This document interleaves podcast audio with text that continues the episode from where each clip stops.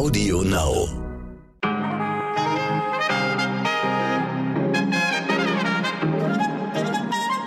Guten Morgen, liebe Zuhörerinnen. Heute ist Donnerstag, der 28. Oktober. Ich bin Michel Abdullahi und hier ist für Sie heute wichtig.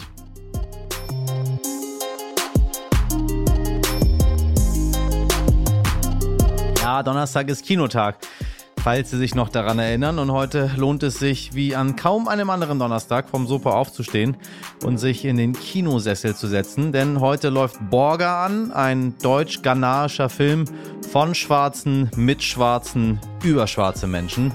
Und nicht nur deswegen, für alle unbedingt sehenswert. Wieso erfahren Sie heute von den Hauptdarstellern Eugene Boateng und Prince Kuhlmann selbst.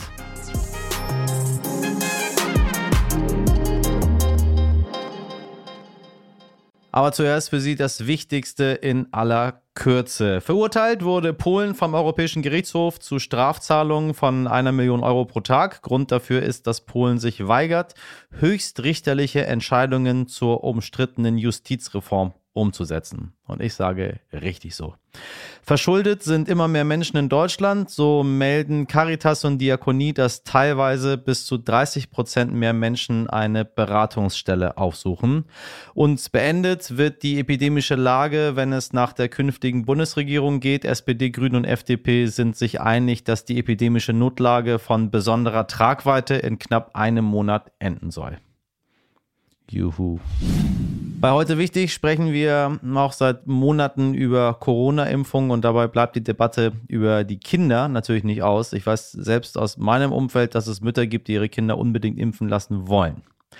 Genauso gibt es aber auch eine radikale Front dagegen. Mein Kollege, der Stern-Wissenschaftsreporter Frank Ochmann, hat da eine ganz klare Meinung zu. Die Amerikaner gehen jetzt voran und impfen demnächst die 5- bis 11-Jährigen. Nach allem, was man an Daten dazu jetzt kennt und auch durch die Äußerung der amerikanischen Arzneimittelbehörde FDA, sieht es so aus, dass diese Impfung sehr sicher und auch sehr wirksam ist. Ein Problem bei Kinderstudien ist es allerdings immer, dass die Probandenzahl sehr gering ist. Und wenn man dann halt nur einige tausend Kinder in eine solche Studie einschließt, wie soll man dann Nebenwirkungen, sehr seltene natürlich, aber trotzdem Nebenwirkungen erkennen, die vielleicht nur alle hunderttausend Mal auftreten oder auch nur einmal unter eine Million Fällen?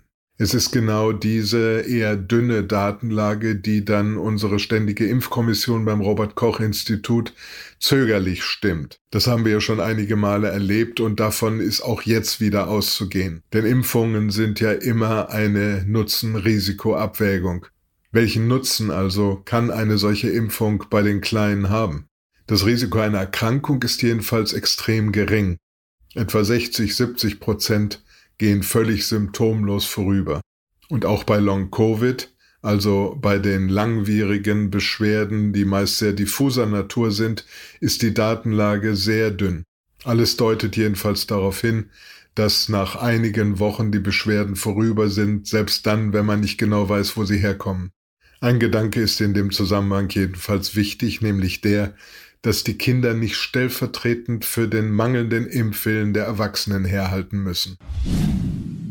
Immer wieder hat der brasilianische Staatschef Jair Bolsonaro die Gefahren durch Corona kleingeredet. Jetzt soll die Justiz ihn für mindestens neun Verbrechen anklagen, darunter Täuschung der Öffentlichkeit, Anstiftung zu Straftaten oder Verbrechen gegen die Menschlichkeit. Dafür hat sich ein parlamentarischer Untersuchungsausschuss ausgesprochen und ob es tatsächlich so weit kommt, naja, der zuständige Generalstaatsanwalt ist ein Unterstützer von Bolsonaro. Als Ende September die Inflationsrate bekannt gegeben wurde, da ploppten überall die Eilmeldungen auf. 4,1 Prozent. Alles wird teurer, die Löhne sind weniger wert. Panik machte sich breit, aber woher kommt unsere Angst vor einer Inflation? Mein Kollege Roland Lindenblatt hat dazu eine Einschätzung geschickt. Ich glaube, viele äh, wissen auch so aus dem Geschichtsunterricht oder vielleicht je nachdem, wie alt man ist, auch von Uromas Erzählung, dass es mal eine Hyperinflation gab. Das ist aber schon ja, so fast 100 Jahre her, da mussten Menschen Milliardensummen für ein Kilo Brot zahlen. Ähm, vielleicht kommt daher eine Angst, auch wenn die Preise jetzt nur um 4% oder 4,1% gegenüber dem letzten Jahr gestiegen sind. Aber was man auf jeden Fall sieht, äh, ist, dass sich im Moment vor allem Pendler über die hohen Preise ärgern, denn besonders die, die Energiepreise sind hochgegangen und damit natürlich auch die Spritpreise. Und klar, diejenigen, die jeden Morgen weit fahren müssen, die müssen jetzt ordentlich viel mehr zahlen. Das sind die, die äh, ja auch am meisten Angst davor haben, dass die Preise weiter steigen. Wir wissen mittlerweile, dass nicht etwa die Supermarktpreise die Inflation nach oben getrieben haben, sondern vor allem das Benzin und Öl. Roland hat mit seinem Team vom Kapital die Inflation genauer untersucht und sagt, dass eine gewisse Inflation sogar gewünscht ist. Ähm, also die EZB, die Europäische Zentralbank, die peilt so eine Inflation von 2% an. Ähm, Jetzt fragt man sich, warum zwei und nicht null? Wäre doch besser, wenn das Geld gar nicht weniger wert wird. Äh, das hat damit zu tun, dass es eben auch nicht gut wäre, wenn man sich immer mehr leisten könnte für das Geld. Muss man mal dran denken, wenn man sich zum Beispiel ein Fahrrad kaufen will, das kostet heute 1000 Euro aber in einem Jahr nur noch 900, dann spart man eher und wartet darauf, dass es billiger wird, aber dann würde ja die ganze, wird man ja damit auch die ganze Fahrradproduktion ausbremsen, die würden keine Mechaniker mehr einstellen, also man wird so die ganze Wirtschaft ausbremsen, deswegen will man immer eine Inflation, die ein bisschen über Null ist, ähm, also hat das auch etwas Gutes, dass es die gibt. Schlimm wäre es, wenn sie aus dem Ruder läuft. Ähm, das könnte zum Beispiel passieren, indem es eine sogenannte Lohnpreisspirale gibt. Dann steigen die Preise und alle merken das, fordern höhere Löhne.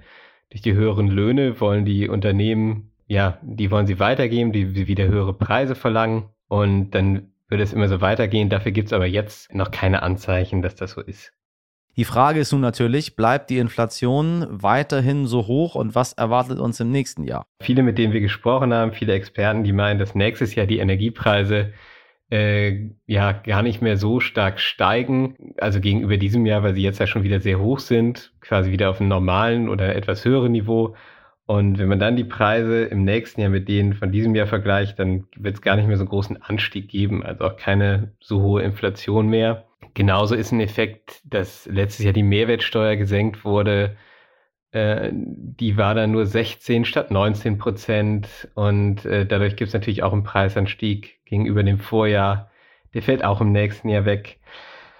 Ähm, was aber bleibt, ähm, erstmal zumindest, sind jetzt die Lieferengpässe. Da gibt es erstmal noch keine Entspannung und äh, dadurch steigen ja auch die Preise für viele Produkte, die schwer zu bekommen sind. Also vor allem alles, in dem so Chips drin sind. Also ich denke mal, dass die Inflation schon höher ist, als sie im, im letzten Jahr oder auch in den Jahren seit der Finanzkrise war. Da gab es ja teilweise gar keine Inflation aber sie wird sicherlich auch nicht mehr bei 4,1 Prozent liegen wie jetzt, sondern vielleicht zwischen 2 und 3 Prozent. Meine liebe Podcast-Community, heute startet ein Film in den Kinos, den ich Ihnen, Ihren Freunden, Ihrer Familie, Bekannten, Kolleginnen, egal, ganz egal, den ich allen Menschen sehr ans Herz legen möchte. Denn dieser Film wird aus einer besonderen Perspektive erzählt, einer Perspektive, wie es sie im deutschen Kino bislang noch überhaupt nicht gab. Und wie wir wissen, entstehen viele, viele unserer gesellschaftlichen Probleme vor allem dadurch, dass Menschen einfach unfähig sind, sich in andere Menschen hineinzuversetzen. Ja, sie schlicht zu verstehen. Der Film, den ich Ihnen heute ans Herz legen möchte, heißt Borga. Borga handelt von einem Ghana, der sich auf der Suche nach einem besseren Leben von einer Müllhalde in Accra nach Deutschland kämpft und nach einer fünfjährigen Irrfahrt feststellen muss, dass die Realität in Deutschland kaum eine Ähnlichkeit mit seinem Traum hat. Liebe Podcast-Community, ich sage Ihnen von ganzem Herzen, schauen Sie sich diesen Film an, denn Sie werden verstehen lernen, wie es so vielen Menschen in unserer Gesellschaft geht, denen als homogene Masse von Geflüchteten oft jede Form von eigener Geschichte abgesprochen wird. Dieser Film ändert das. Und wenn Sie mir nicht glauben, dann glauben Sie halt den KritikerInnen, denn Borger gewinnt einen Preis nach dem anderen und zuletzt vier Stück beim Max Ophüls Filmfestival, darunter bester Spielfilm und den Publikumspreis gleich mit. Und wenn Sie mir jetzt immer noch nicht glauben, dann hören Sie sich an, was die beiden Darsteller Eugene Boateng und Prince Kuhlmann zu sagen haben. Guten Morgen, ihr beiden. Guten Morgen. Und äh, äh herzlichen Glückwunsch erstmal. Vielen, zu eurem Dank. fantastischen Erfolg, äh, Vielen, zu euren ganzen Dank. Preisen äh, und dafür, dass ihr euch, euch und uns und so viele Dinge sichtbar gemacht habt. Äh, Weißt du, es ist für uns ist es was Besonderes, also ich glaube für euch beide und für mich auch, Äh, aber viele äh, ZuhörerInnen wissen nicht, warum es so besonders ist, worüber wir hier reden. Äh, wollt ihr mal erklären, warum es so besonders ist? Warum, Boah. warum es uns heute so wichtig ist? Wir, wo, wo sollen wir anfangen, Mann? Wo sollen wir anfangen? Ähm, wir haben einen Film gemacht, ähm, gemeinsam einen Film gemacht, auf Augenhöhe, ähm, haben uns gegenseitig auf einer äh, respektvollen Ebene getroffen, gemeinsam etwas geschaffen ähm, und erzählen eine Geschichte aus der konsequent aus der afrikanischen schwarzen Perspektive. Ähm, eine deutsch-ghanaische äh, Produktion, die halt wirklich komplett aus der afrikanischen Perspektive erzählt wird, ähm, erzählen eine Heldenreise äh, über eine dunkelhäutige Person. Und das sind alles Dinge, die hat, die hat es in Deutschland einfach noch nie gegeben. Die hat es einfach in Deutschland noch nie gegeben. Und das ist, und damit haben wir dieses Jahr bis jetzt neun Preise gewonnen. Das ist fantastisch und unglaublich. Ähm, wir haben das Max Ophüls Festival hat uns mit, mit Kusshand aufgenommen und wir haben dort ähm, Anfang des Jahres jetzt mal vier Preise gewonnen und das hat es noch nie dort gegeben. Und jetzt ähm, gewinnen wir weitere Preise, weitere Preise. Jörg Fabian Rabe hat noch einen Preis bekommen für beste Regie. Ähm, ich habe auch noch mal zwei Preise für mich selber bekommen. Also es ist einfach so krass. Dass Okay, es ist, äh, es ist, es ist, Sie sehen, es ist sehr erfolgreich, was hier passiert. Und zwar, weil äh, Sie, Sie können uns ja alle nicht sehen, Sie hören uns ja nur. Ich habe äh, gerade hier bei mir im Chat äh, zwei schwarze Menschen mir gegenüber sitzen, mit denen ich mich unterhalte. Und es, das gab es noch nicht. Es gab keine Produktion ähm, von schwarzen Menschen mit schwarzen Menschen, nicht für schwarze Menschen, sondern für alle da draußen. So, das ist der, das ist der große Unterschied. Ähm, äh, Prinz, das ist immer noch nicht selbstverständlich, ne? Also ich meine, 2021 feiern wir etwas, was eigentlich hätte immer selbstverständlich sein müssen, aber eigentlich auch schon viel früher. Das ist so der Punkt, was, was eigentlich zum Teil beängstigend ist, dass man das jetzt 2021 macht. Für mich ist so dieser Prozess, dass wir nicht sagen, wir ruhen uns jetzt darauf aus und sagen, ja, komm, ihr haben ja jetzt einen und ihr habt das jetzt gemacht und gut ist, das war's. Jetzt geht es erst los. Jetzt müssen wir die Leute animieren. Jetzt müssen die Menschen merken, ihr steht da nicht alleine. Wir sind gemeinsam. Wir kämpfen und wir wollen erfolgreich gemeinsam werden. Das heißt, geht in den, geht ins Kino, schaut euch diese Filme an, schaut euch die Narrativen an, die ihr oftmals sagt, die ihr nicht mitbekommt, die nicht sichtbar sind. Jetzt habt ihr die Möglichkeit, Narrative zu erzählen, die ungehört bleiben. Aber jetzt müsst ihr auch uns unterstützen. Jetzt zeigt ihr, wir sind hier und wir bleiben. Und das ist so meins, das ist unser Ziel. Wir hatten gestern ein Event gehabt, das war ein Event, was ich mir bildlich noch nie vorstellen konnte.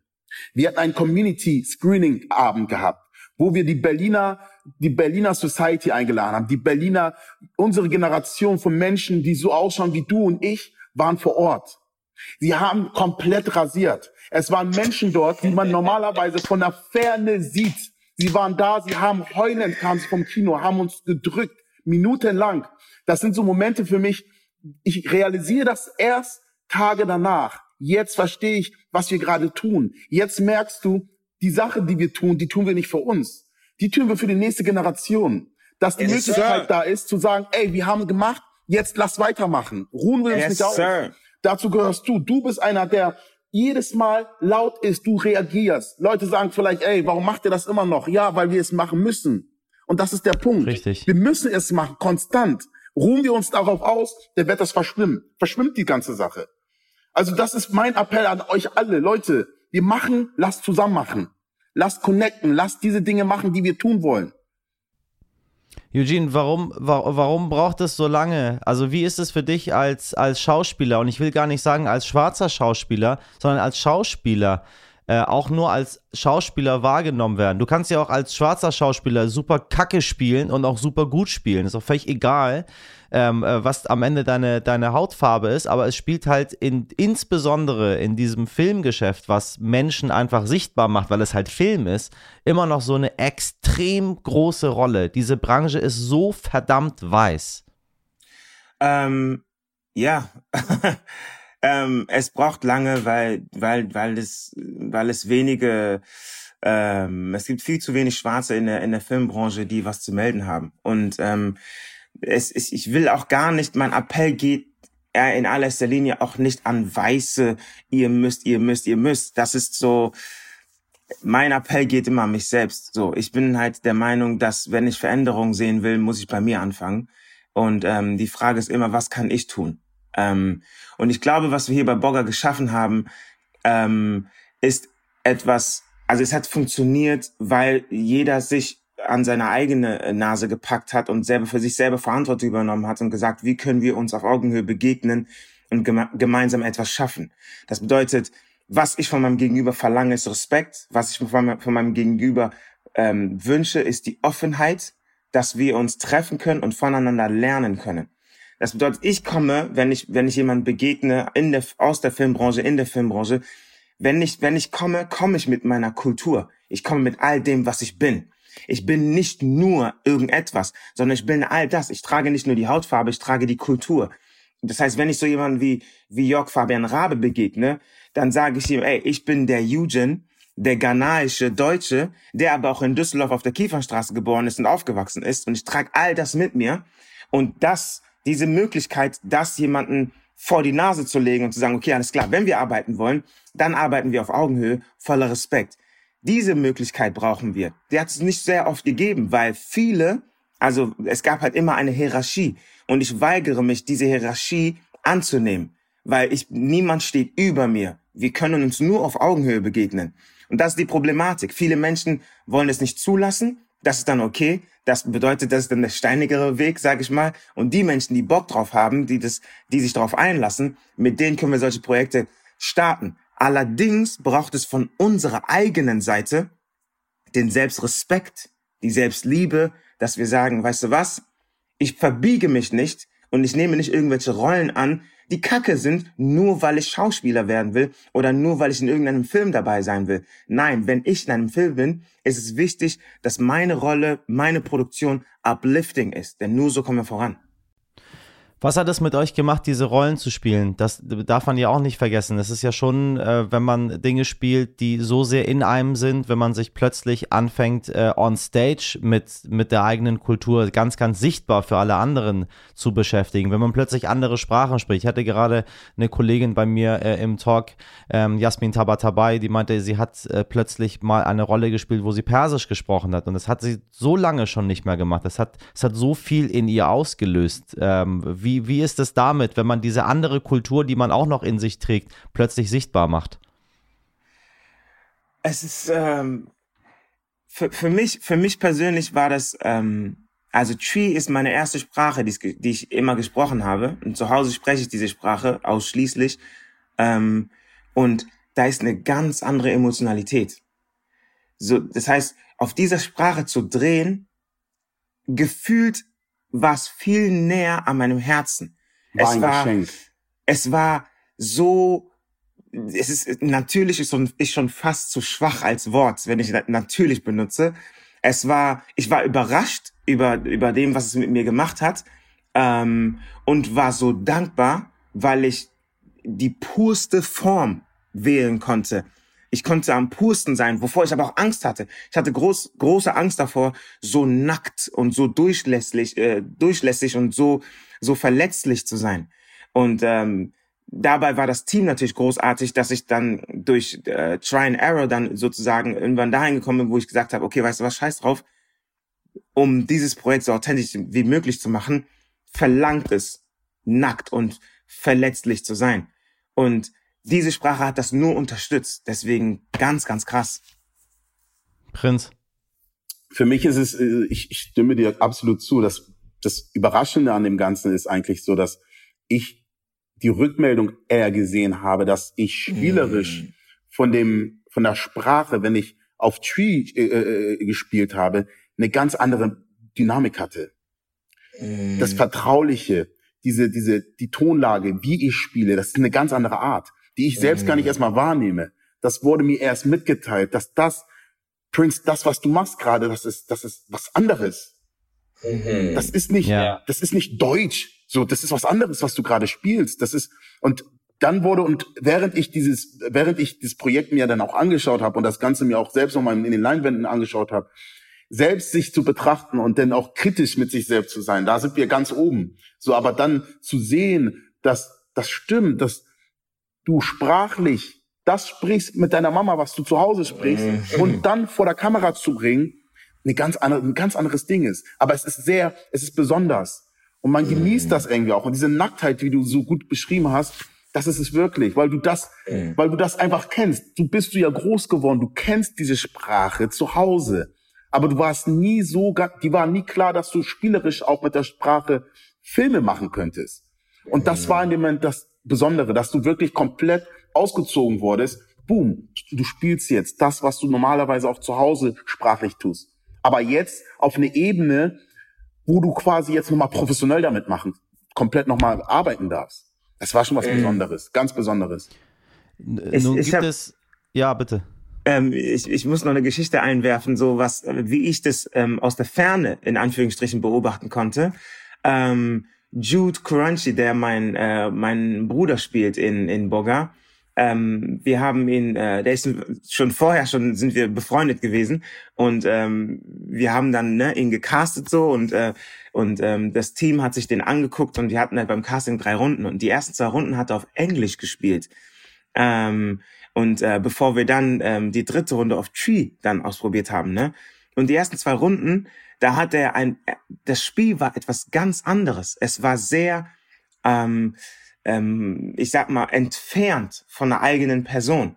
Doch, und, und die, der, der Regisseur Jörg Fabian Rabe war sehr unsicher, ob man mit ihm überhaupt arbeiten kann. Und als er das, als wir dann die dritte Runde auf Tree gedreht, ähm, ähm, gecastet haben und gespielt haben, hat sich das Blatt so gewendet und sein Spiel hat sich so verändert und Jörg ist, ist, ist durchgedreht. Das heißt, ich konnte in dem Augenblick beobachten, wie diese zwei Sprachen, die er auch jeden Tag spricht, aber was sie mit ihm machen, wenn er switcht. Mm. Unglaublich. Was, ich, wir haben immer, ich habe immer die Leute im Kopf, und die möchten wir immer, ähm, möchte ich gerne vorweggreifen, damit sie gar keine Möglichkeit haben, äh, irgendetwas zu sagen. Äh, nur sind wir Menschen, die in diesem Land groß geworden sind, die zwei Kulturen in sich tragen, die zwei Heimate in sich tragen, ähm, äh, die, die, die eine, eine weitere Form der Bereicherung einfach in ihrem Leben hatten. Jetzt höre ich einige Leute schon hören, wenn euch eure andere Sprache so gut gefällt, dann geht doch in euer Land und spielt dort die ganze Zeit auf der Sprache, wenn die euch so nahe ist, ähm, äh, wenn ihr euch so gut fühlt damit, äh, wenn das euer Leben ist. Dann, dann macht das doch. Was willst du hier in Deutschland? Hier ist Deutschland, hier wird Deutsch gesprochen. Integrier dich bitte. Was sagen wir diesen ganzen Leuten, finden, ähm, dass, dass es nicht so ist, dass man äh, sehr gut zwei Sprachen in sich haben kann und kein Verfassungsfeind sein muss und trotzdem sehr gerne in Deutschland bleiben möchte und Deutschland auch als, als halt auch eine Heimat ansieht. Was du hast, gerade so, du hast es gerade so schön gesagt. Ich möchte es gerne wiederholen, aber ich habe das Wort vergessen. Äh, ich, ich werde es mal mit meinen Worten umschreiben. Du hast gerade gesagt, eine weitere Bereicherung oder äh, irgendwie sowas ja, hast du gesagt, ja. ne? Ähm, genau so sehe ich das. Ich glaube, für alle Menschen, die mir sagen würden, ja, wenn das so toll ist, dann geh doch dahin und so weiter und so fort, ich, ich spüre Neid. Ganz ehrlich. Weil, ähm, und ich, ich kann das nachvollziehen, weil guck mal, ich bin mit zwei Kulturen groß geworden und ich trage beide in mir. Einige tragen leider nur eine Kultur in sich. Das ist, also, das ist nicht nur, ne, die tragen halt die eine Kultur, aber ich habe zwei. Ich habe einfach zweimal 100 Prozent. Das ist 200 Prozent. Die trage ich mhm. in mir. Weißt du, ja. was ich meine? Und das ja. ist, und ich kann, und ich kann jede Person verstehen, die nur 100% in sich trägt und sagt, ja, ne, und so weiter und so fort, ne? Ich glaube, was man, was man ähm, bedenken soll, ist, wir drehen hier auf Deutsch. Das heißt, ich lebe meine ghanaische Kultur immer ähm, mit den Ghanaren. Meine deutsche Kultur lebe ich in ganz Deutschland. So, ne? Das bedeutet, ich, diese eine 100 Prozent lebe ich immer, immer in einer kleineren Gruppe in Deutschland und die anderen 100 Prozent lebe ich in der großen Gruppe in Deutschland. Jetzt habe ich die Möglichkeit gehabt, die andere 100 Prozent auch in der großen, ähm, ähm, äh, in einer großen Gruppe zu leben, nach, nach außen hin zu leben. Das bedeutet, was ich so schön finde, ist, dass ich beides zur selben Zeit sein kann. Nur das andere konnte ich nie grundsätzlich sein, sondern immer nur peu à peu. Jetzt kann ich beides gleichzeitig sein und das ist ein Privileg, das ist ein Geschenk. Das bedeutet, so jeder Person, die sagt, ja, dann geh doch dahin, sage ich, ich kann, ich kann verstehen, warum du das nicht verstehst, weil du hast nur das eine. Ich habe zwei und ich lebe beides. So I'm blessed. Das ist halt, glaube ich, das, was, was du sehr gut äh, auf den Punkt getroffen hast, dass wirklich Afrika und Europa Hand in Hand steht und vor allem auch lebt. Dass wir die kulturellen Unterschiede im Großen und Ganzen in einem, in einem Land eigentlich zusammenleben. Wir leben gemeinsam. Kulturelle Unterschiede macht das Ganze nochmal besonders.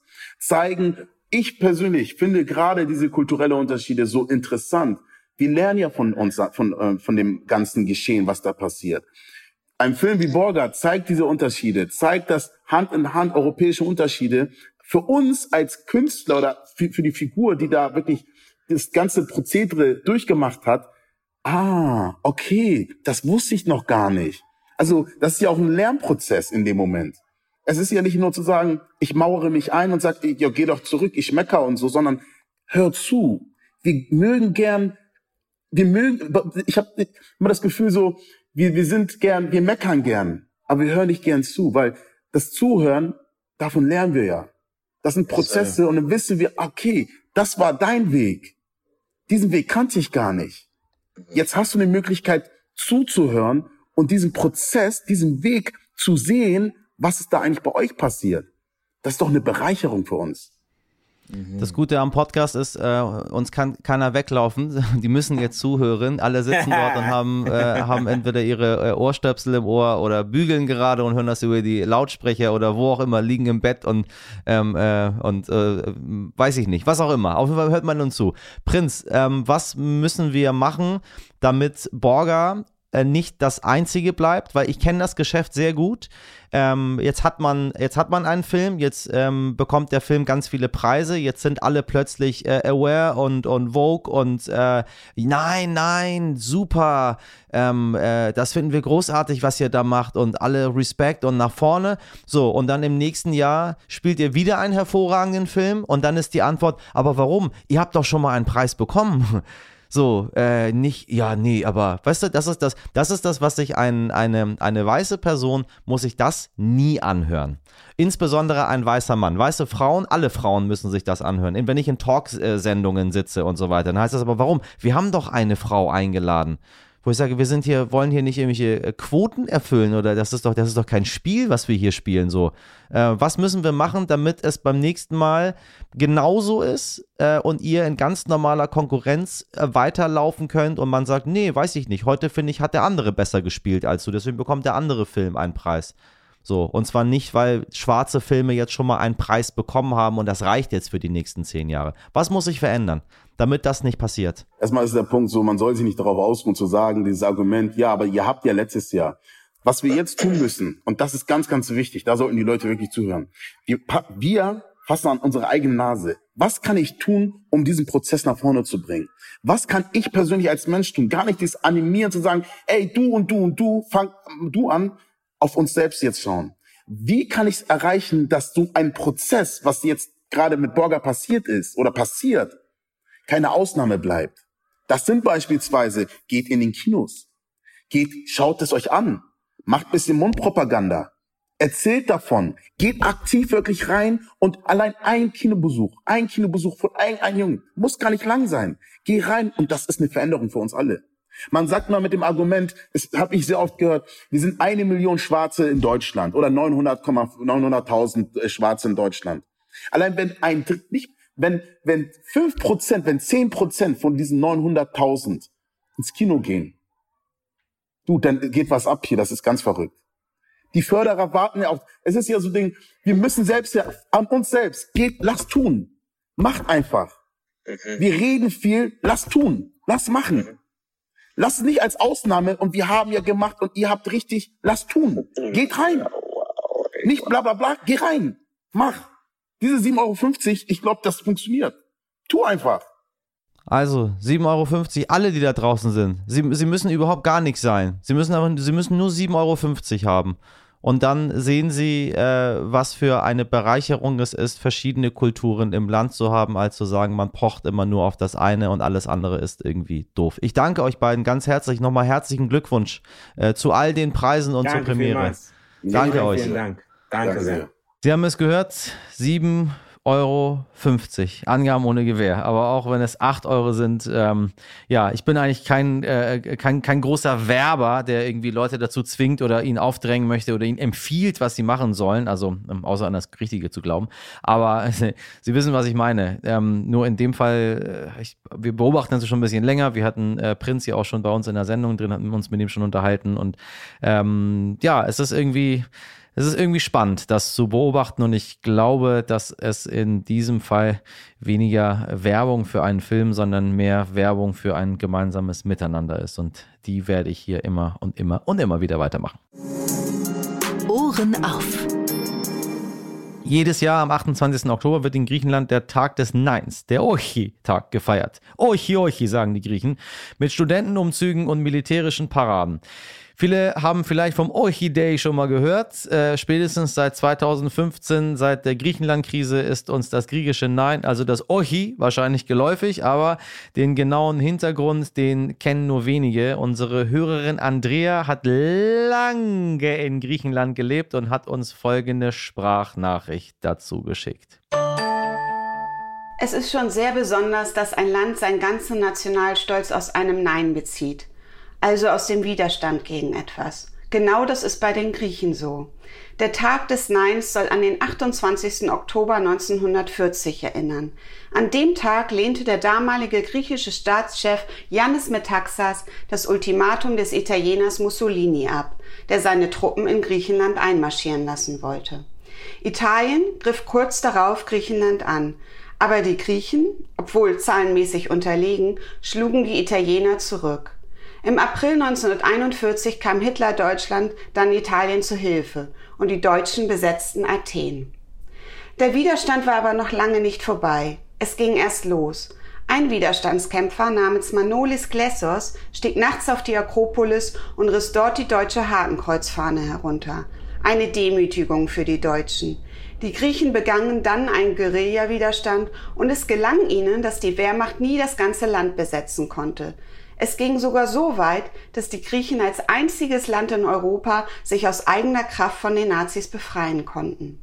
Bis dahin aber verhungerten unter der deutschen Besatzung Hunderttausende Menschen in dem kleinen ärmlichen Land und die Deutschen begingen unzählige Massaker. Wenige Völker haben im Zweiten Weltkrieg so sehr unter den Deutschen gelitten wie die Griechen. Klar, während der Krise, gerade um 2015 herum, kam das alles wieder hoch. Denn da haben die Griechen in einem Referendum über den Sparkurs abgestimmt. Also die Sparvorgaben, die hauptsächlich aus Deutschland kamen. Vom Finanzminister damals, Wolfgang Schäuble. Schäuble hing auf Plakaten in ganz Griechenland. Darunter stand dann dieses Wort, Ochi, Sag jetzt Nein zu ihm, stand da. Es ging um Ja oder Nein zum Sparkurs und über 60 Prozent der Griechen sagten beim Referendum tatsächlich Nein. Ochi. Viele Griechen sind auch heute noch stolz darauf, sowohl auf ihr Ochi damals im Zweiten Weltkrieg und ihren Widerstand gegen die Nazis, dass sie sich damals der Übermacht nicht gebeugt haben. Aber viele sind auch immer noch stolz auf ihr Ochi während der Krise 2015. Heute ist das alles lange her. Das griechisch-deutsche Verhältnis ist so gut wie lange nicht. Aber heute am 28. Oktober haben die Griechen immer noch einen ihrer Nationalfeiertage. Und sie haben etwas, was es sonst nirgendwo auf der Welt gibt. Einen Tag des Neins, des Widerstands. Im Grunde einen Tag der Demokratie. Die haben die Griechen ja auch erfunden. Aber das ist noch viel länger her und nochmal eine ganz eigene Geschichte. Evkaristopoli Andrea, sage ich an dieser Stelle. Das war's für diesen Donnerstag. Ab ins Kino mit Ihnen oder meinetwegen auch erst ins Büro und dann ins Kino, egal. Und noch ein kleiner Service von mir. Vergessen Sie nicht, Ihre Steuererklärung abzugeben am 1. November aller spätestens. Und vielleicht danach ins Kino. So, genug Kino. Abonnieren Sie uns gerne, empfehlen Sie uns weiter. Wir freuen uns über jede einzelne neue und alte Hörerin. Und wenn Sie uns schreiben möchten, heute wichtig jetzt stern.de ist die Adresse Ihres Vertrauens. Und weil wir viele Zuschriften bekommen haben, ja, uns gibt es zweimal als kurze und als lange Version. Sie finden beide Versionen auf allen gängigen Podcast-Apps und sogar in Ihrer Suchmaschine. Heute für Sie in der Redaktion Sabrina Andorfer, Mirjam Bittner, Dimitri Blinski und Frederik Löbnitz. Produziert hat diese Folge Wake Quant für Sie. Morgen ab 5 Uhr wieder für Sie da. Bis dahin machen Sie was draus. Ihr Michel Abdullahi.